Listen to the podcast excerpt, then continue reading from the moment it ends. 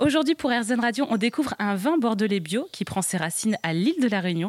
On l'appelle Rouge Métis et pour nous en parler, j'ai le plaisir d'échanger avec sa créatrice, Sophie Charbonnier. Bonjour Sophie. Bonjour. Merci de nous accueillir dans votre domaine. Alors pour commencer, bah écoutez, je suis un peu curieuse. J'aimerais juste savoir les secrets de fabrique de ce vin métissé. Alors c'est un vin bio qui est 100% merlot, donc c'est un cépage qui est sur le fruit et c'est un parti pris euh, fait avec l'œnologue pour avoir des notes vanillées, pour euh, permettre un accord mévin sur les cuisines du monde, puisque je suis originaire euh, d'une île au milieu de l'océan Indien où les cuisines se mélangent, les cuisines hindoues, chinoises métropolitaine.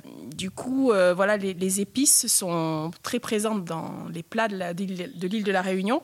Et donc, comme je suis réunionnaise et que j'ai créé un vin, j'ai créé un vin qui se marie sur, ce type de cuisine-là, ou des cuisines sucrées salées aussi. Et le parti pris, c'était d'avoir un, vin euh, jeune, sur le fruit, aromatique et avec des petites notes vanillées qui vient juste faire l'équilibre en bouche sur des notes épicées. Souvent, les œnologues, enfin, où euh, les gens du milieu du vin conseillent des vins charpentés sur des cuisines euh, épicées. Et moi, je, préfère le contraire. Je préfère des vins ronds et sur le fruit qui vient contrebalancer en bouche le fait d'avoir des, des, arômes épicés euh, avec le plat. Voilà.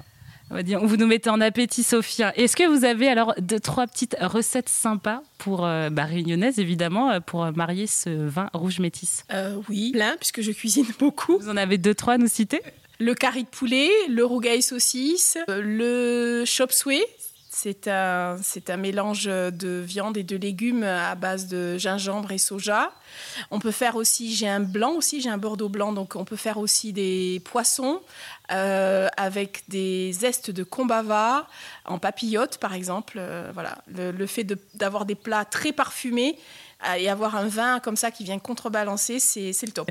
On retrouvera toutes les informations évidemment sur notre site erzen.fr et merci pour ces petites recettes.